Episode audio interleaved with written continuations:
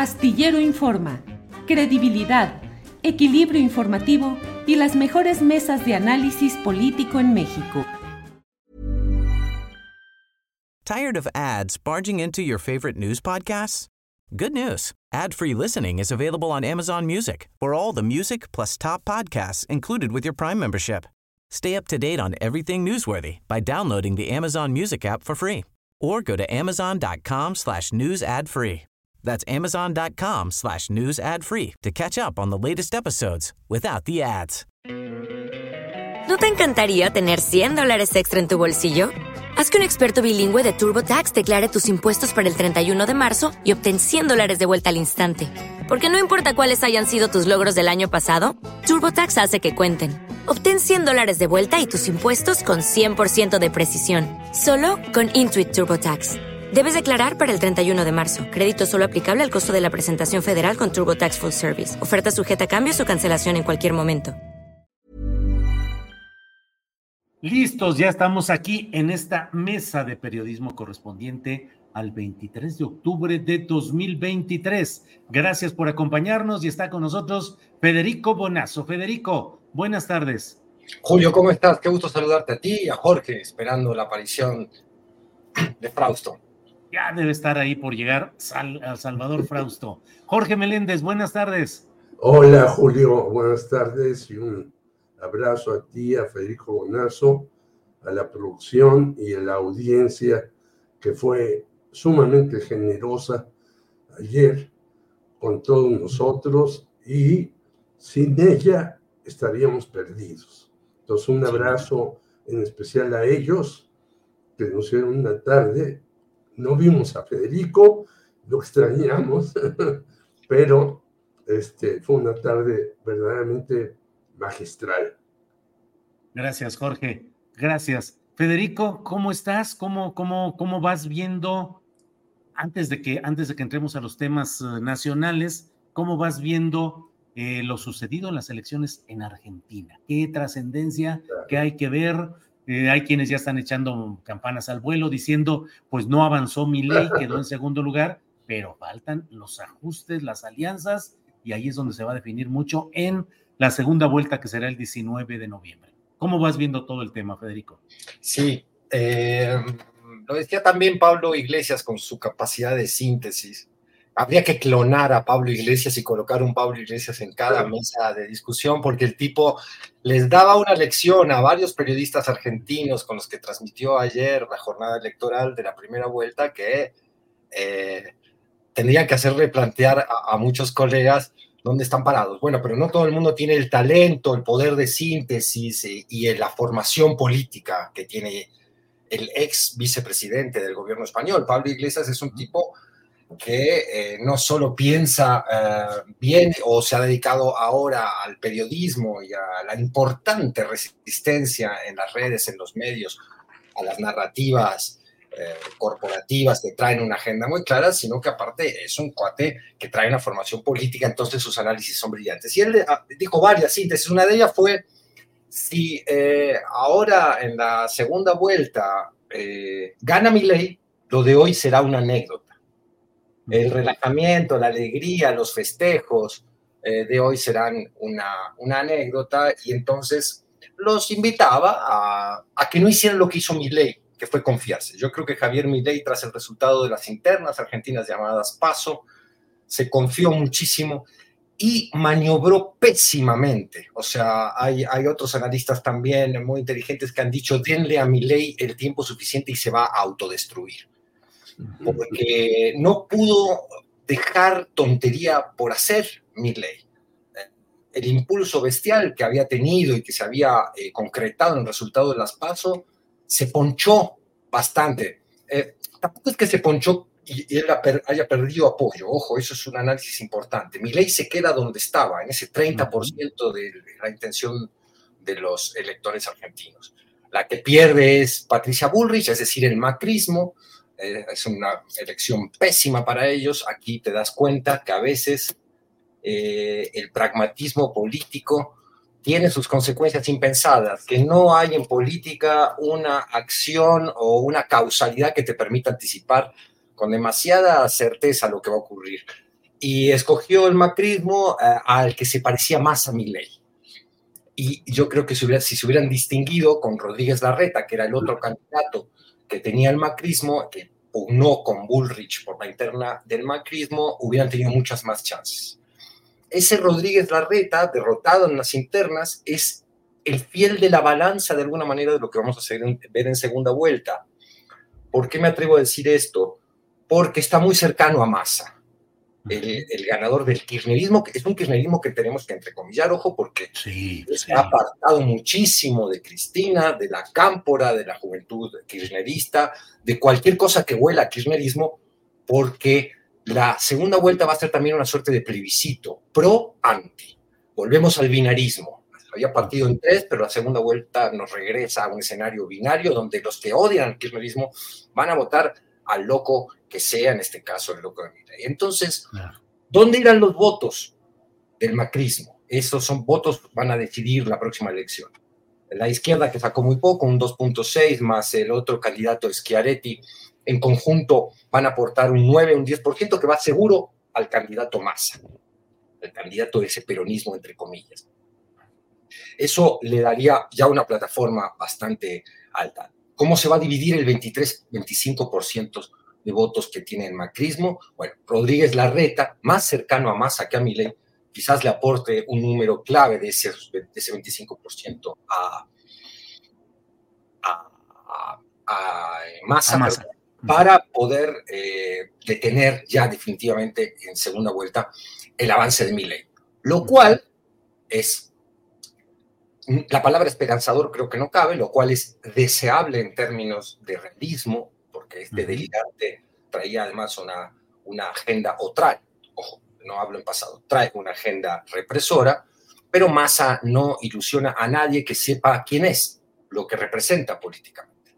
Massa es como si la 4T dijera nuestro candidato va a hacer Castells, ¿no?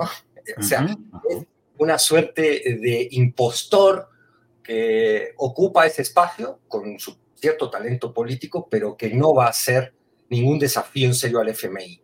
Y si no se desafía al FMI y a los fondos buitres, esta especulación financiera que tiene sometida a la Argentina hace tanto tiempo, eh, que hay una deuda aproximadamente de 16 mil millones de, dólares, no va a levantar nunca el poder adquisitivo de, grandes porciones de la población Argentina. Bien, Federico, muchas gracias. Bienvenido Salvador Frausto, que ya está por aquí. Salvador, ¿cómo estás? Eh, muy bien, Julio. Un gran gusto arrancar la semana con ustedes. Federico, Jorge, un abrazo. Gracias. gracias. Jorge Meléndez, ¿cómo has visto el resultado de esta eh, primera vuelta en Argentina? Ya Federico Bonazo ha hecho una disección muy interesante de lo que va sucediendo y las perspectivas que hay, pero bueno, ¿qué hacer frente a cuadros como estos en los cuales hay, por una parte, esa polarización de posturas políticas y por otra parte también la impostura de candidaturas que hacen el espejismo de que la izquierda o los movimientos progresistas crean que avanzan postulando candidatos que no les son propios ni van a seguir sus líneas eh, esenciales, pero por el triunfo electoral. En lo inmediato, ¿qué tanto el pragmatismo va condicionando nuestra realidad. Jorge Meléndez.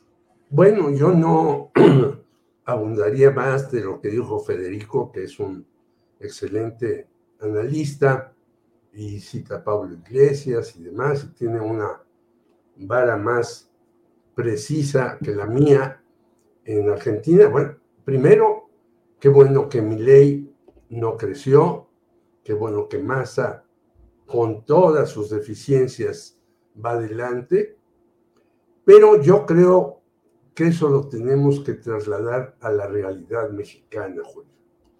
Entonces, por eso no voy a repetir lo que dijo Federico muy correctamente, sino referirme a que en México debemos tomar esas lecciones para no andar e inventando candidatos que a la mera hora nos resultan totalmente perjudiciales.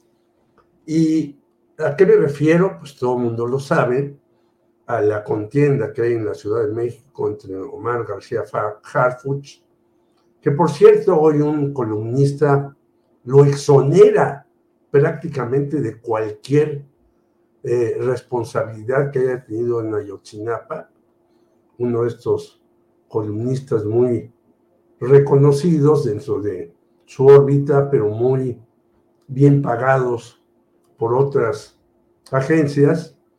Y recordemos el caso de Miguel Ángel Mancera, que nos llevó a un retroceso, a un espionaje del periodismo, a un espionaje a sus mismos empleados, ¿no? Tenía micrófonos dentro de la propia eh, gubernatura de la Ciudad de México, el señor Mancera, y sin ser además miembro del PRD, bueno, llegó a manejar la bancada del PRD. ¿Qué nos dice esto? Que bueno, un hombre puede convertirse mediante no trucos y magias. Yo digo, los trucos y magias están bien en ciertos escenarios, pero mediante lo metálico, la compra del PRD, la compra de toda una serie de cuestiones que hizo por medio de los hermanos Cerda, Cerna, que de la central de abastos la saquearon al por mayor, y entonces eso le permitió a Mancera hacer todo, incluido poner un policía como director del INVI, ¿no? Entonces, mucho cuidado, lo dice bien Federico, y yo lo traigo a colación a la Ciudad de México, mucho cuidado por quién votamos, por quién aceptamos, por quién impulsamos, por dónde nos vamos, porque si en realidad no tenemos, creo yo, y el propio Andrés Manuel lo ha dicho, que él pues no es un hombre de izquierda, que él es un hombre progresista, de avanzada, etcétera. Si no tenemos un gobierno de izquierda, que bien nos hace falta, pero hay que construirlo, porque eso no se da eh, por generación espontánea, sino por mucho esfuerzo, trabajo y educación. Hay que ver lo que pasa en países como Argentina, que bien dice Federico Bonazo que pues realmente es un país saqueado con un gobierno con otro por los fondos buitres. Aquí en México no tenemos afortunadamente ese problema, lo íbamos a tener y todavía tenemos que salir adelante con Pemex, con la Comisión Federal de Electricidad y con toda una serie de cuestiones que desde Miguel de la Madrid fue dándole el gobierno a la empresa privada y ahí siguen haciendo estropicios como en el río Sonora, que después de tantos años se va a llegar a un acuerdo con el señor Germán Larrea para tratar de, eh, pues, reponer algo. Yo creo que no mucho de lo que ya se hizo daño a los ríos de allá de Sonora. Pero, ojo, si no eh, apoyamos y votamos y lanzamos a los candidatos requeridos, podemos irnos, como dice Federico, a un argentinismo en el peor sentido de la palabra. Gracias, Jorge. Eh, Salvador Frausto, ¿qué opinas del tema de Argentina, que ya más o menos eh, lo han abordado Federico y Jorge? En México, incluso el candidato de la ultraderecha, Eduardo Verástegui jugando con la idea de que iba a renunciar, finalmente dijo, sí, pero renuncio a seguir con los mismos modelos de la política de siempre y bla, bla, bla. Y ahí sigue pues la aparición o la pretensión de aparecer en las boletas electorales presidenciales de esta fuerza de ultraderecha. Pero en fin, Argentina, derecha, ultraderecha, ¿cómo vas viendo las cosas, Salvador? Sí, bueno, pues eh, me parece que igual que, que Jorge, después del apunte de de Bonazo, me parecería que eh, me gustaría referirme a los paralelismos y a los no paralelismos de la elección en Argentina eh, eh, hacia México. por una parte, bueno, pues hay que celebrar que a pesar de que muchas de las encuestas daban a, a ley como el que podía haber quedado en primer lugar, claro, siempre con el escenario de la segunda vuelta, eh, queda con ese 30% que me llama la atención de em, que es parecido al 30% del, del voto de la derecha en México. Em, es una especie de tope que están teniendo en algunos países las, las fuerzas políticas de derecha, eh, sobre todo eh, cuando son fuerzas reaccionarias, es decir, cuya propuesta central es eh, otra idea, no proponer una idea nueva, como es lo que ocurre en México, en el cual pues el 30% que tiene Xochitl Galvez es un voto mayoritariamente antiobradorista, eh, motivado por los eh, mexicanos que no están de acuerdo con el, eh, modelo de gobierno que se está emprendiendo desde 2018 y vemos en Argentina una serie de paralelismos. Este me parece interesante, me parece de celebrar incluso que Macri, que Milei se haya quedado en el 30% y que em, un candidato más cercano al, al peronismo esté en alrededor del 35%. Ahora bien, em, estos eh, votos de los candidatos y de los ciudadanos que no simpatizaban por esas dos opciones se repartirán en la segunda vuelta y eh, llama la atención que el macrismo, como dice eh, Federico, pues esté coqueteando con un lado y con otro. El propio Macri parece haber en sus primeras declaraciones coqueteado más bien con la opción de, de masa y en el caso de, la candidata que quedó en tercer lugar, eh, parecería que está coqueteando con la idea de irse con mi ley. Entonces, tendrán dos semanas para reflexionar qué modelo de país apuestan los argentinos y nos avienta una serie de luces hacia la, hacia la política mexicana. Una es ese encapsulamiento de las eh, derechas en una franja molesta con los modelos de gobierno, eh, están ahí vivos y presentes y cuando los gobiernos fallan, crecen esas opciones. Eh, aparentemente la popularidad del presidente López Obrador, incluso de Claudia Sheinbaum en la Ciudad de México, hacen que el escenario eh, argentino se vea difícil de ser, digamos, emulado en el caso de, México, porque las eh, mayorías parecen estar simpatizando eh, por las opciones que presente la izquierda. Sin embargo, sí hay que tener una revisión de candidatos identificados realmente con la izquierda o de candidatos que se comprometan con una agenda de izquierda de manera fuerte, porque lo que pesa sobre Omar García, García Harfush en la Ciudad de México es eh, sobre todo el mal gobierno de Miguel Ángel Mancera, este gobierno que eh, Jorge refiere atinadamente como espía, como eh, liado, ligado a los eh, cárteles inmobiliarios, a los empresarios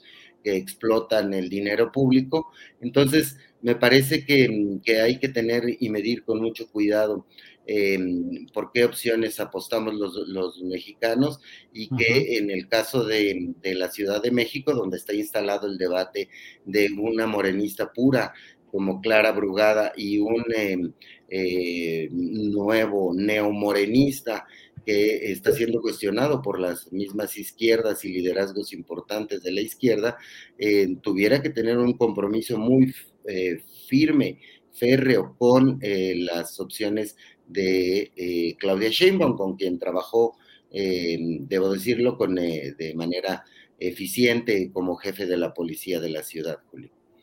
Bien, gracias. Gracias, Salvador Frausto. Em, Federico Bonazo, mm, ¿qué te digo? De pronto el escenario político está centrado hoy en una nueva defensa de una institución como es el Poder Judicial de la Federación. Quiero decir, de nuevo, porque ya antes hubo otro eh, eh, movimiento social, electoral, político, en defensa del Instituto Nacional Electoral. Ahora es el Poder Judicial de la Federación. Hubo marchas en la Ciudad de México, en otras ciudades. el presidente de la República pues ha mantenido una postura de denuncia de las irregularidades, los privilegios que entiende que se derivan de fideicomisos que están buscando ser extinguidos por el Poder Legislativo y la ministra presidenta de la Corte, la señora Norma Piña, va a reunirse con senadores de oposición para hablar sobre estos temas. ¿Cómo vas viendo este escenario en el cual a veces asoma el riesgo de esas guerras judiciales con propósitos de desalentar o incluso desbancar movimientos progresistas? Federico. Sí, yo creo que estamos viendo un enfrentamiento mucho más político que institucional. Em, eh, el, el poder ejecutivo y el legislativo aunque perdió la gran mayoría con la que había iniciado el sexenio, todavía la tiene y, pertenece a una facción política muy claramente identificada que con sus peros y críticas sin duda ha venido a sacudir la estructura eh, de instituciones que habían estado claramente tomadas por facciones eh, que respondían a intereses muy concretos. El presidente dice, eh, están subordinados a la oligarquía y tiene razón cuando dice eso. Entonces, eh, muchas veces vemos en la superficie de los argumentos de esta pelea eh, el tema institucional. Aquí estamos discutiendo, dicen unos, la autonomía socavada del Poder Judicial y otros dicen, aquí estamos defendiendo eh, la necesidad de hacer una reforma uno de los poderes más oscuros, llenos de privilegios, que menos han rendido cuentas a la sociedad y que menos cumplen con la tarea institucional que les encarga la, propia Constitución. Es una pelea de orden muy político en la cual eh, yo no me alarmaría tanto como se alarman algunos que eh, adecuadamente alarmados en este contexto electoral usan esta supuesta, este supuesto ataque del Ejecutivo al Poder Judicial para sus argumentos electorales. Em, me parece que no debe eh, tenerle miedo la sociedad a una discusión a fondo de sus instituciones. El Poder Judicial no puede quedar fuera de esa discusión. Lo que sí veo es, eh, por supuesto, quiero reiterar con esto que, que no me parece que haya ningún ataque concreto a la autonomía del Poder Judicial porque hemos visto cómo el Ejecutivo ha acatado cada una de las resoluciones de la Suprema Corte. Ha, contraatacado con argumentos políticos. Me tumbas el plan B, pues yo te propongo un plan C. ¿Qué significa el plan C? Pues voto masivo para que desde el legislativo podamos eh, llevar a cabo una reforma del Poder Judicial. Ahora, la ciudadanía yo creo que debe monitorear la calidad de esa reforma. ¿Qué significa una reforma del Poder Judicial? Eh, en realidad los ciudadanos somos testigos de unos niveles tan pavorosos de impunidad que no podemos eh, dejar eh, de lado el cuestionamiento de otra institución autónoma que muy poco se toca hoy desde el Ejecutivo, que son las fiscalías y los ministerios públicos. ¿Qué ha pasado allí? Siguen siendo organizaciones extorsivas donde el pobre ciudadano sin recursos que cae en ellas empieza un viacrucis tremendo que después se deriva al Poder Judicial y muchas veces termina en este noventa y pico de impunidad que parecemos como sociedad con ese eh, grado de impunidad, pues evidentemente estamos viviendo fuera del Estado de Derecho, sin duda alguna. Eh, una reforma del Poder Judicial debe contemplar algo que el Ejecutivo no pone en la mesa la discusión. Hace muy bien en criticar los privilegios de ese Poder Judicial, pero obvia eh, discusiones que son muy importantes. Por ejemplo, ¿qué se va a hacer con el juicio de amparo, que era un instrumento de protección de derechos humanos y hoy es una herramienta de defensa de los poderosos? Un poco lo han manejado, pero hay un elemento eh, para mí clave que no se ha manejado, eh, además de esta escasísima crítica a los ministerios públicos y a las fiscalías, que es eh, la prisión preventiva oficiosa.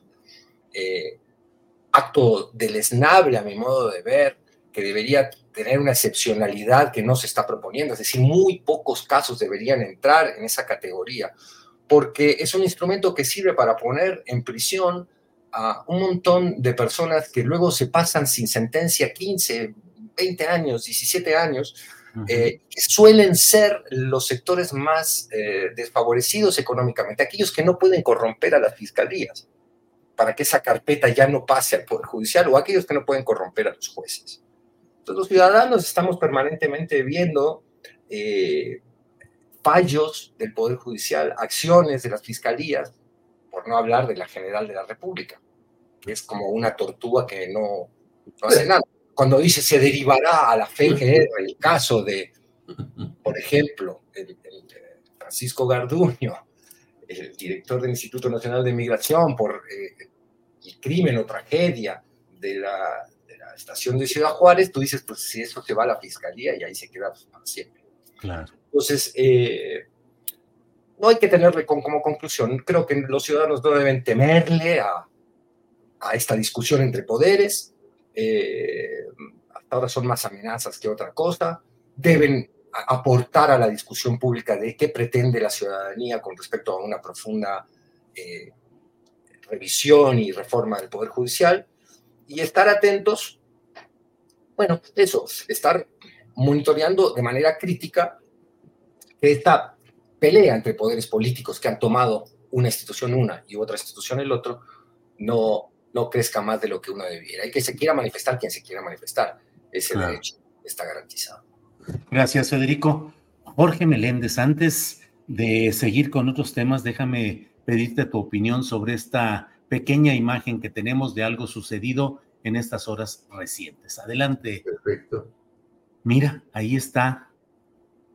No, hombre.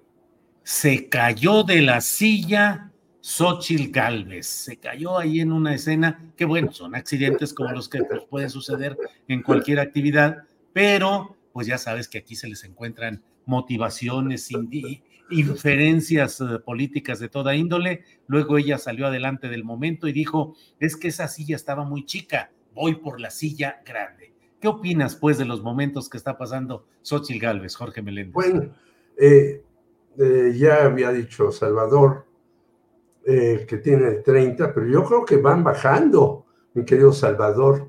Tenían el 30 pero todas estas cosas, incluida esta caída de la silla, eh, parecen cosas chuscas, pero son cosas de que no arman bien ni un escenario para que se siente su candidato. Y cuando no se arma bien un escenario, pues menos se va a armar un equipo.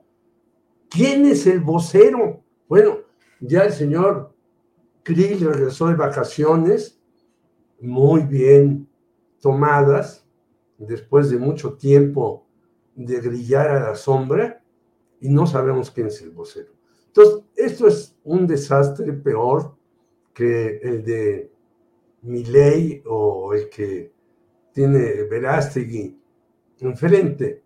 Y por lo tanto, esta caída de la silla de la señora Xochitl, que va por la silla grande, no sabemos a dónde la va a comprar, quién se la va a construir, de qué manera se la van a elaborar, porque el grupo que tiene, incluido un señor con un chaleco amarillo ahí, que ya no representa a casi nadie, porque ha perdido el registro de su partido en más de la mitad de los estados del país y no lo digo yo, sino lo dice el INE, que ha visto que no sacan ni el 3%, pues ¿cómo van a elevar a esta señora que se va de caída en caída, en caída, en caída?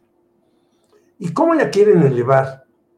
Y aquí me digo, creo que Federico también hizo una buena aportación de el asunto del Poder Judicial, pero hoy leí y le mandé a la estratosfera al gran Carlos Monsiváis una declaración que hace la jueza Claudia Hurtado, que dice, equivocamos el camino al pensar que solo nuestras sentencias hablarían por nosotros, pero ahora no nos van a callar.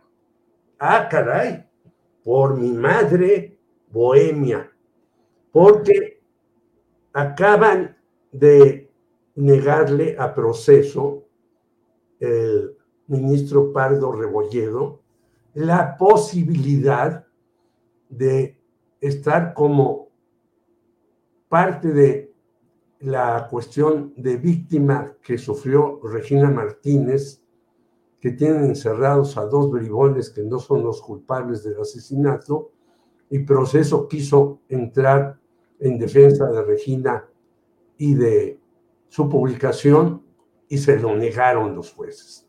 Así como le han negado, y lo dice bien Federico, muchas cosas a los ciudadanos. Yo he visto realmente cosas deprimentes en los juzgados, porque además he sido este, parte de juicios contra Mario Marín, por ejemplo.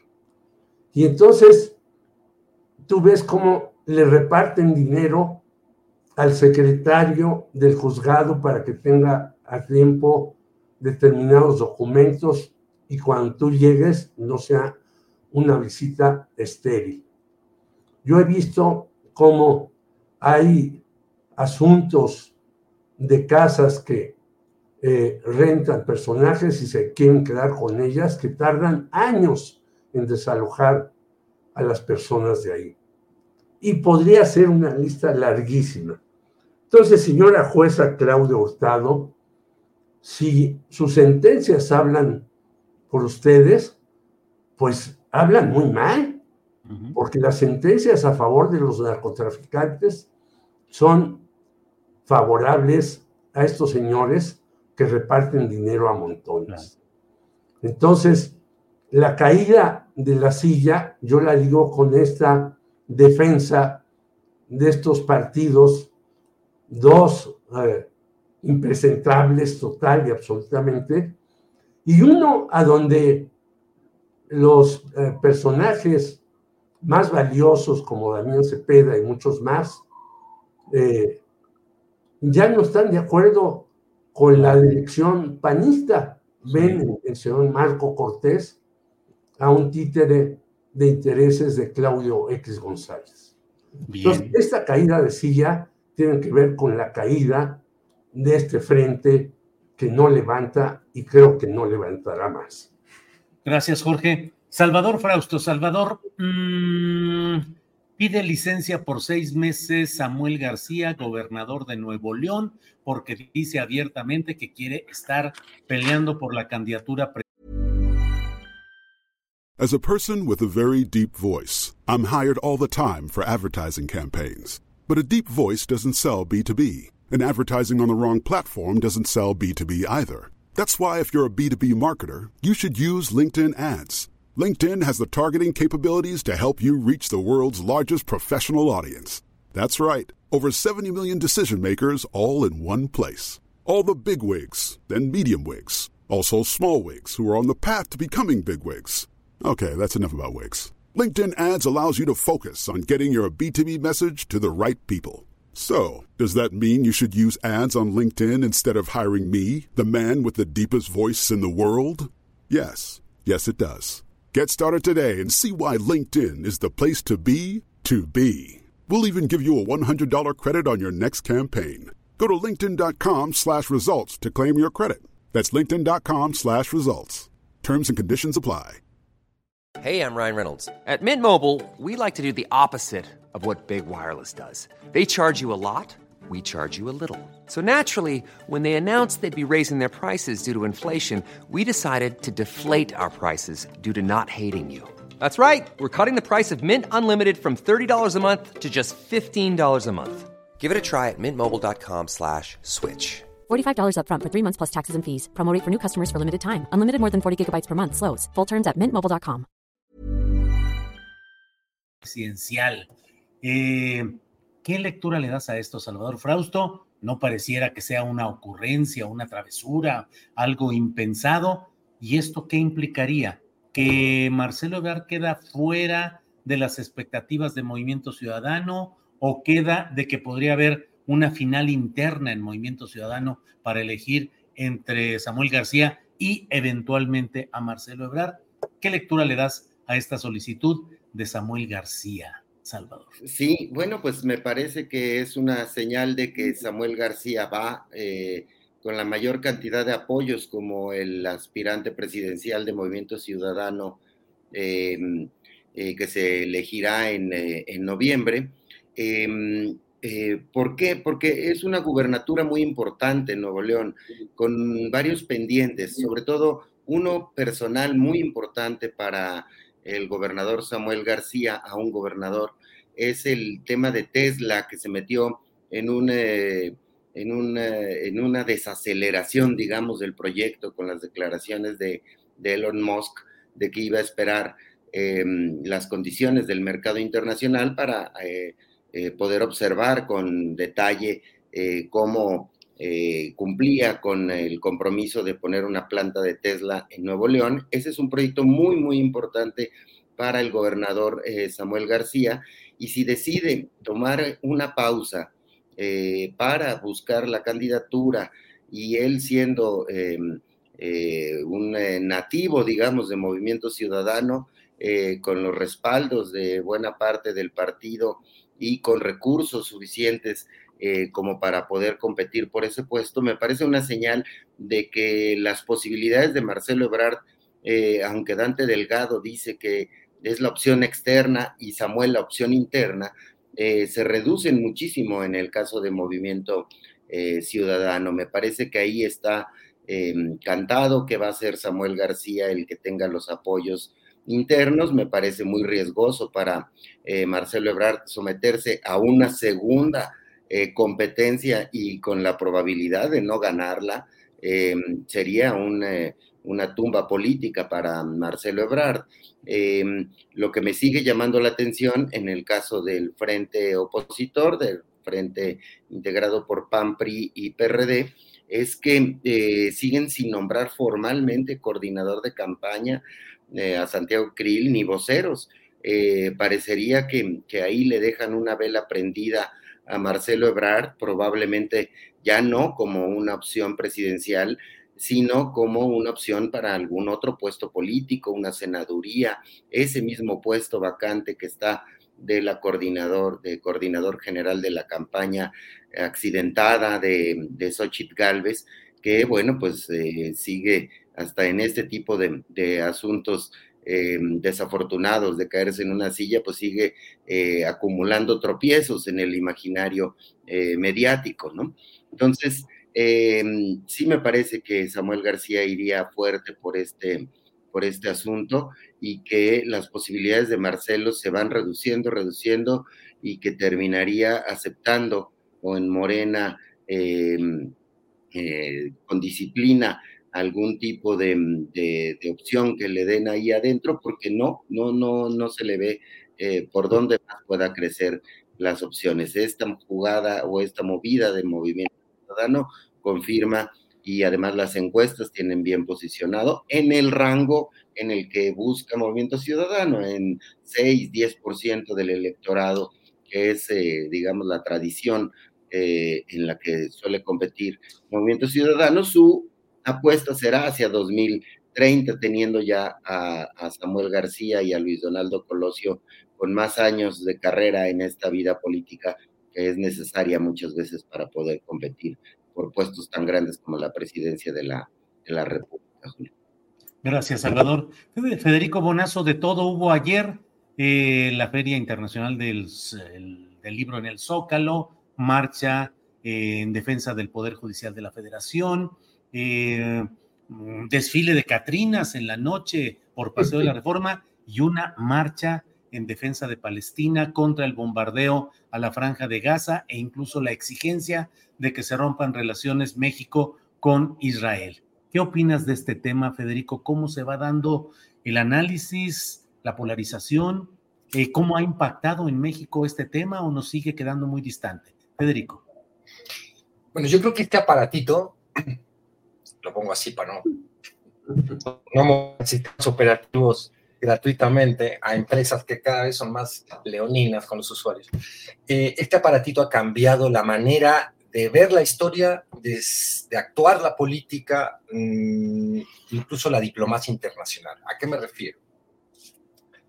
Mientras los constructores de narrativas que justifican los genocidios, el saqueo de los países, eh, la brutalidad internacional, la violación permanente, brutal, inescrupulosa del derecho internacional, como es el caso del gobierno de Israel eh, contra el pueblo palestino desde hace muchísimas décadas, porque hay gente que está empezando a contar la historia nada más de lo ocurrido el sábado 7 de octubre con el eh, ingreso de fuerzas de Hamas a territorio de colonos, porque no podemos decir territorio israelí, a territorio ocupado por Israel, eh, hay mucha gente que empieza a contar la historia desde ahí. Y yo creo que la apuesta Netanyahu, que debería estar algún día eh, sentado en la Corte Penal Internacional, era em, denunciar, porque además muchas sospechas hay, y no es teoría eh, de la conspiración, hay mucha información respecto a avisos, tanto de la inteligencia egipcia como la propia inteligencia estadounidense,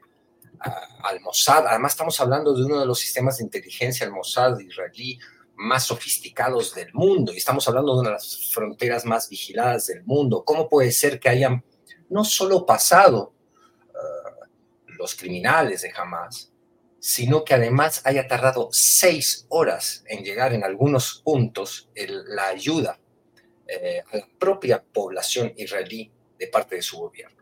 Esto abre preguntas muy inquietantes, las mismas que están abiertas todavía sobre la caída de las torres gemelas en Estados Unidos, cómo esa inteligencia, con los avisos que se sabe ahora que tuvieron, no actuó de otra manera. Eh, es imposible no especular con que ese atentado le fue funcional a un supremacismo étnico que comanda Netanyahu y que tiene como propósito, y ha quedado claro, el exterminio del pueblo palestino ni la convivencia, ni la teoría de los dos estados, ni eh, la autodefensa y todas esas narrativas con las que se justifica el genocidio. Entonces, estos aparatitos que tenemos en la mano ahora convierten a cada ciudadano en cualquier parte del mundo, en la franja de Gaza concretamente en este tema, en reporteros de guerra.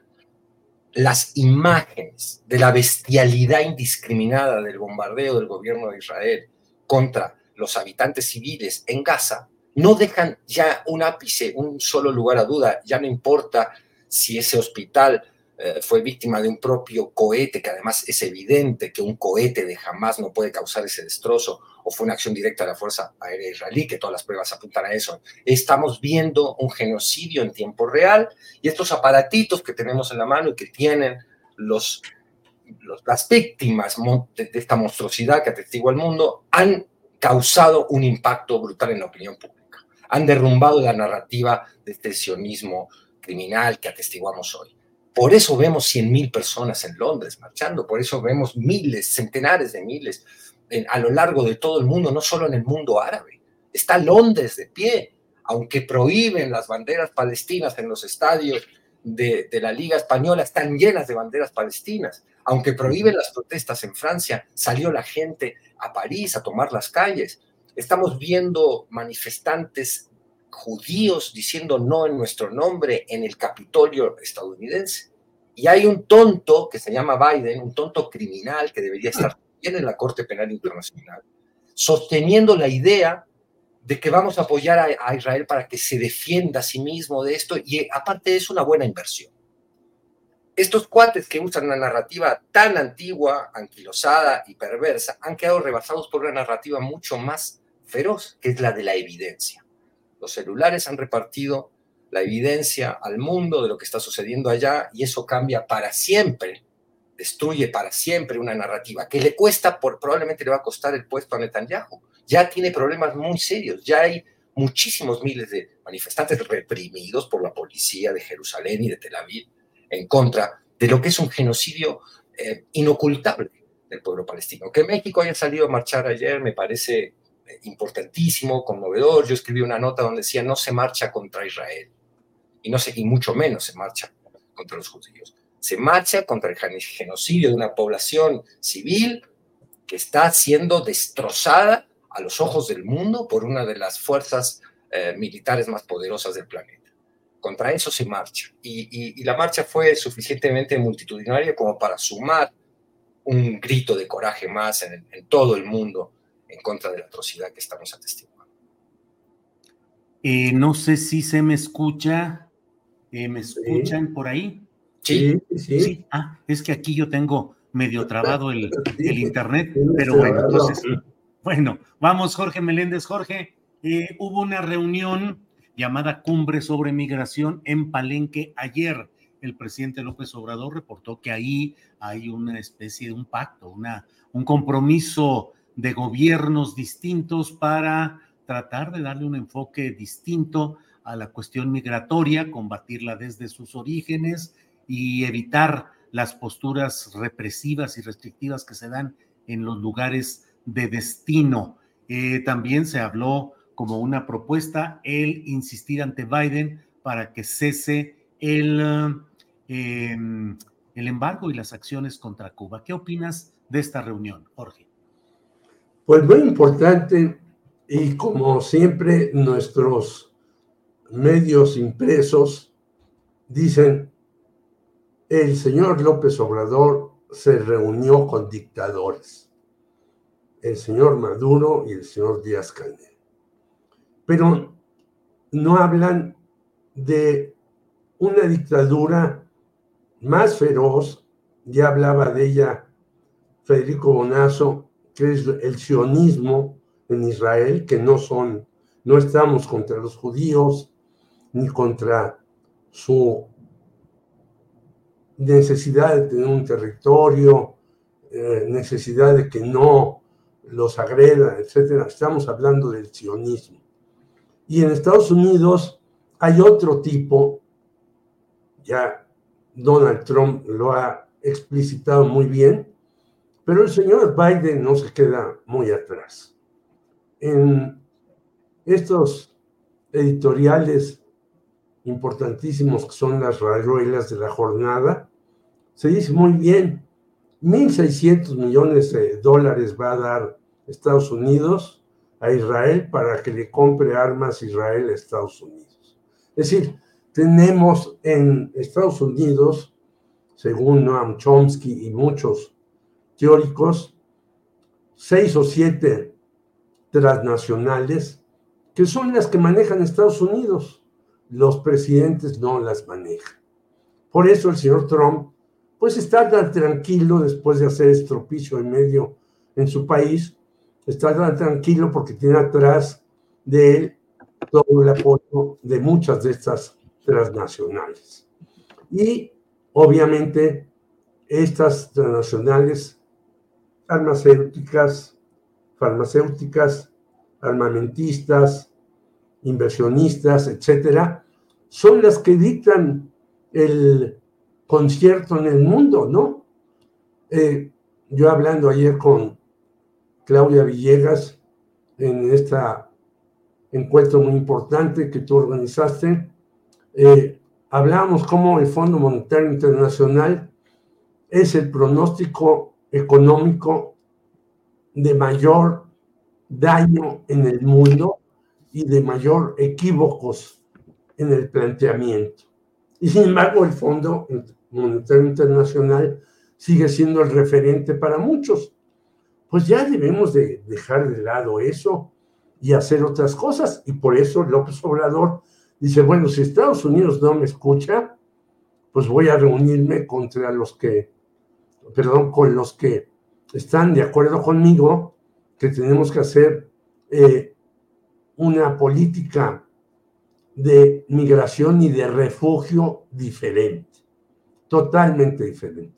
Hay que recordar que Estados Unidos ha atrapado, encarcelado y ahora ya nos sacan por ejemplo, cómo tenían a los niños eh, muy pequeños en jaulas y demás, pero lo siguen haciendo a más de dos millones de personas.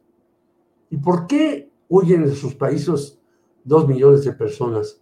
Porque Estados Unidos ha intervenido en esos países, los ha atosigado, los ha saqueado, los ha corrompido a sus políticos y obviamente como no tienen ninguna posibilidad, pues huyen para allá. Pero si no reordenamos, no solamente México, sino el mundo, y creo que la cumbre de Palenque es una expresión que desgraciadamente se queda en eso, en una expresión, porque no tiene la posibilidad de, llevar a la acción las cosas, de que hay inconformidad en el mundo con una un neoliberalismo caótico, opresivo, desgarrador, e hijo de muchos conocidos. Por lo tanto, yo creo que este pasito, aunque sea una cuestión declarativa, es importante para México y para Latinoamérica. Bien, Jorge, gracias. Eh, vamos ya en la parte final del programa. Salvador Frausto, ¿Qué tema deseas ya como postrecito amplio desarrollar, por favor. Eh, sí, pues una, mm, podemos ver un paralelismo en las narrativas dominantes, em, en el caso de, las marchas pro Palestina, en, que es bien interesante. Me parece que, como dijo Federico, vimos marchas en París, en Londres, en Nueva York, en la Ciudad de México. Y no es que la gente esté eh, eh, muy, muy involucrada en el conocimiento de fondo de lo que ocurre en el conflicto entre Israel y Hamas, sino que eh, me parece que al revisar el caso de los convocantes a las marchas, a estas marchas que vimos por todo el mundo, incluida la Ciudad de México, hay muchos grupos pacifistas que están buscando defender al, débil frente al fuerte en el caso de, una guerra muy, muy desigual. En el, a finales de la semana pasada publicábamos un texto de Temoris Greco en Milenio, en el cual eh, revisábamos las eh, encuestas internas en Israel, que el 86% eh, de la gente en el propio Israel pensaba que era un error de Netanyahu el tema de, haber eh, permitido un error de liderazgo que había causado el ataque de Hamas en territorio israelí y que 56% eh, estaba a la espera de que renunciara o de que se fuera del gobierno después de que termine este conflicto bélico. Y vemos eh, en el caso de distintas partes del mundo que las narrativas dominantes que están incrustadas en los grandes medios de comunicación, incluidos los que trabajamos eh, nosotros, eh, eh, le debemos a la ciudadanía una cobertura más importante, más fuerte sobre estas manifestaciones que están ocurriendo. y podemos saltar del tema de esta narrativa dominante versus, como decía Bonazo, el celular, las manifestaciones que están saliendo y cómo en redes sociales y en la calle se manifiestan de una manera que no la estamos retratando de manera eh, eh, equilibrada en los medios de comunicación. Podríamos citar también, por ejemplo, el ejemplo del caso de las manifestaciones del Poder Judicial. En ese mismo caso, los, si se atiende a los em, columnistas, a los principales columnistas, a los principales conductores de televisión, eh, a los medios de informativos, parecería que las eh, manifestaciones en favor del Poder Judicial em, fueron eh, sumamente numerosas e importantes cuando ahí participaron pues los trabajadores, los sindicalistas, los jueces y también vemos ahí em, a los personajes de oposición. Fue una marcha absolutamente política en la cual estaba Sandra Cuevas, estaba Taboada, estaba em, eh, Mauricio Tabe, estaban personajes de la oposición eh, en una marcha en la cual decían que era a favor de los, de los trabajadores eh, y sin embargo los políticos de oposición estaban ahí participando en esa marcha para defender los privilegios. Y cerraría este comentario con lo que publica Oscar eh, Cedillo hoy en su columna, eh, cómo hace falta eh, hincarle más el ojo a esos 13 fideicomisos del, del Poder Judicial, porque los seguros médicos y los beneficios para los trabajadores, según la Auditoría Superior de la Federación, no salen de esos fideicomisos, salen del presupuesto ordinario de, eh, en el cual se les pagan sus seguros médicos, que son ya un privilegio, em, eh, digamos, eh, mayor que otras áreas de la administración pública, una serie de salarios mayores que los de otras áreas de la administración pública. Sin embargo, la Auditoría Superior ha hecho señalamientos desde principios del sexenio de que es muy opaco el dinero, eh, cómo se está utilizando en esos 13 fideicomisos, que es una nada despreciable cifra de 15 eh, mil millones de pesos. Entonces, tenemos ahí una, una, narrativa que también eh, es muy, eh, estamos eh, faltando en retratar de manera más interesante en los medios de comunicación y que se ha roto por medio de las redes sociales, de los celulares y recientemente lo vemos en las manifestaciones en, en, las calles, en los cuales, pues, estas manifestaciones del Poder Judicial, pues, son muy pequeñas comparadas con otro tipo de expresiones que estamos eh, viendo en, en, nuestro país y en otros países, Julio. Muy bien, muchas gracias. Eh, disculpas a quienes ven mi imagen congelada, pero la computadora, quién sabe qué rollo hubo aquí. Y bueno, pero tenemos el sonido, así es que ya saben que siempre tenemos aquí novedades tecnológicas. Eh, Federico Bonazo, eh, postrecito, el comentario final que quieras hacer, por favor. Sí, yo quiero, después de, de lo que estamos viendo, que no puede sino romperle el corazón a cualquier persona que tenga adentro del cuerpo un corazón, cerrar con algo, con algo muy padre celebrando lo que ha sido la Feria del Libro en el Zócalo de la Ciudad de México. Es un evento cada vez más vital que convoca, eh, contrariamente a lo que muchos dicen, eh, una enorme pluralidad de personajes y de ideas que representan estos personajes. Lamento, Julio, no haberme podido acercar ahí para conocerte personalmente, que es una idea que algún día espero cumplir y, y saludar a Jorge, a Salvador y a tantos amigos que sí que estuvieron ahí. Yo estuve antes en la feria, eh, agradecerle a la brigada para leer en libertad la chamba tremenda que hacen de promoción del libro, de la lectura, de la cultura. Eh, estos son los bastiones que debemos defender. Y hay algo que me gustó mucho de lo que vi que te sucedió a ti, Julio, y a todo el equipo de Astillero, que es un reconocimiento magnífico de la, de la gente. ¿Por qué me gusta más allá del aprecio que puedo tener por, por ustedes, por este equipo, eh, que me ha invitado además a hablar eh, tantas veces aquí, eh, más allá del afecto personal y de la comunión de ideas, yo creo que la sociedad festeja y protege al periodismo inteligente, eh, sabe dónde está la izquierda inteligente, entiende que apoyar a la 4T no significa nada más ponerse unas anteojeras y, no deshacer incluso algunos dogmas, que vienen de la mañanera. Tu playera buena ondita es mucho más importante en, en una batalla que también hay que dar que es contra el crecimiento de un estalinismo vernáculo que no lleva más que a una división muy peligrosa de un movimiento que todavía es el gran movimiento de izquierda que excede incluso a las siglas de Morena, debe consolidarse en un país como este que ha sido muy sacudido por el verdadero autoritarismo, no este eh, con el que acusan a un presidente que en realidad ha tenido una enorme vocación democrática,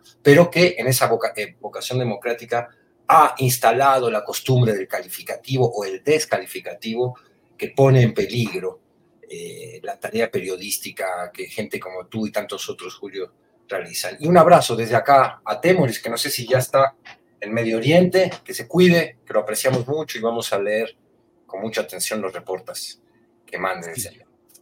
Gracias, Federico, gracias por tus palabras, gracias porque efectivamente más allá de los detalles personales, lo que importa es justamente ese posicionamiento que debemos tener, que mantenemos, que sostenemos de un periodismo crítico y de ser partícipes desde la inteligencia, la crítica, la honestidad de un proceso de cambio con todos sus uh, avatares y con todos sus uh, eh, flujos distintos, pero que tenemos que participar ahí. Gracias. Y eh, para quienes nos siguen, eh, terminando esta mesa, vamos a tener un videíto de unos minutos con algunos de los detalles más representativos de esta reunión que tuvimos. Serán siete minutitos, no se asuste, siete minutitos de una reunión de dos horas que fue pletórica, que fue desbordante de ánimo periodístico y de participación social. Eh, Jorge Meléndez, por favor, postrecito. Pues yo quiero decir que ayer hubo manifestaciones en nuestra Ciudad de México de todo tipo, pro israelíes, pro palestinas, incluso el señor López Obrador dijo, a ver, pues que marchen los ministros, y le tomó la palabra a la primera propuesta que hizo López Obrador para la, el, eh, el Poder Judicial, el señor Juan Luis González Alcántara marchó. Su primera propuesta que hizo López Obrador, aceptó el reto y marchó. Y no pasó nada. Entre Catrinas, entre ferias del libro, entre... hubo una convivencia pacífica, yo lo diría, sin dejar de alzar la voz por lo que estamos en contra. Y en la feria que señala Federico Bonazo, se alzó la voz en contra de muchas cuestiones que no estamos de acuerdo con la 4T, pero con respeto, con profundidad, con precisión. Eh, varios, entre ellos nuestro gran amigo del Estado de México, y fuimos respetuosos con todos, discrepamos de muchas cuestiones y ahí estuvimos todos. Este es un país vital que ha mostrado que puede permitir todo tipo de manifestaciones y los que estén defendiendo determinada cuestión, pues que lo hagan abiertamente y ya sabremos quiénes son. Y por eso yo saqué esta declaración de esta jueza, pero podría haber sacado muchas otras cosas. Y el Poder Judicial es un poder corrompido desde hace muchos años, incluido, y ahí sí, un poco discrepo de Federico Bonazo, porque la ley de amparo desde hace muchos años, yo tuve un hermano abogado, servía para amparar a los terratenientes, no a los, eh, las personas que tenían ejidos y demás, porque no tenían el dinero para contratar a un señor Ignacio Burgoa, muy famoso como el amparista mexicano de los años 70 y 80. Por lo tanto, eh, no importa que Federico y yo discrepemos en alguna cosa, lo importante es que tenemos la posibilidad de decir nuestras discrepancias con respeto, con eficacia y con la profundidad que cada quien puede tener. Un abrazo de verdad sincero a ti y a todos los que estuvimos ahí y a los que faltaron, pues tendremos que hacer una comida, una cena para invitar a Federico y saludarnos y abrazarnos. Muy bien, Jorge, muchas gracias. Por cierto, antes de irnos, varias personas nos dicen que dónde pueden adquirir los libros que mencionaste ayer en la propia Feria Internacional del Libro. Jorge. Bueno, eh, un libro, como yo lo dije, hay 68 mil ejemplares que no los pone en circulación la Benemérita Universidad Autónoma de Puebla desde hace dos años. Entonces, pues hay que escribirle a la rectora diciendo, pues ya saque de las bodegas este libro y repártalo gratuitamente, ¿Qué es lo que nos dijo el anterior rector que iba a hacer, repartirlo gratuitamente.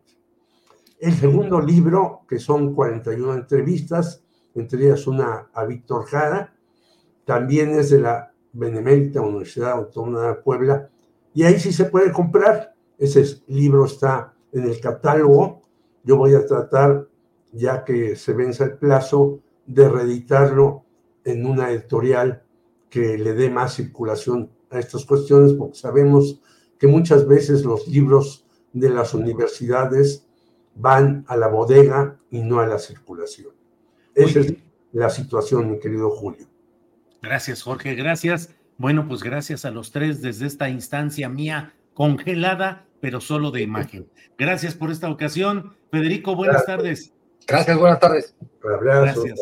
Salvador, gracias y buenas tardes. Gracias, buenas tardes. Nada más para confirmar que eh, Temoris Greco ya está volando en este momento hacia Tel Aviv, Israel, para hacer una cobertura como acostumbra profesional del conflicto bélico por allá y pues subrayar que él conoce muy bien como todos sabemos, estos temas, conoce 93 países y ha cubierto varios em, eh, conflictos armados y pues eh, se van a poder ser encontrados en las plataformas de Milenio. Muy bien. Ahí lo leeremos, mi querido Salvador. Gracias, Salvador. Gracias. Gracias, Salvador. Hasta luego. Jorge, gracias y buenas tardes. Abrazos a todos. Tired of ads barging into your favorite news podcasts? Good news. Ad-free listening is available on Amazon Music for all the music plus top podcasts included with your Prime membership. Stay up to date on everything newsworthy by downloading the Amazon Music app for free or go to amazon.com slash news ad free. That's amazon.com slash news ad free to catch up on the latest episodes without the ads. ¿No te encantaría tener 100 dólares extra en tu bolsillo? Haz que un experto bilingüe de TurboTax declare tus impuestos para el 31 de marzo y obtén 100 dólares de vuelta al instante. Porque no importa cuáles hayan sido tus logros del año pasado, TurboTax hace que cuenten. Obtén 100 dólares de vuelta y tus impuestos con 100% de precisión, solo con Intuit TurboTax. Debes declarar para el 31 de marzo. Crédito solo aplicable al costo de la presentación federal con TurboTax Full Service. Oferta sujeta a cambios o cancelación en cualquier momento. Para que te enteres del próximo noticiero, suscríbete y dale follow en Apple, Spotify, Amazon Music, Google o donde sea que escuches podcast. Te invitamos a visitar nuestra página julioastillero.com.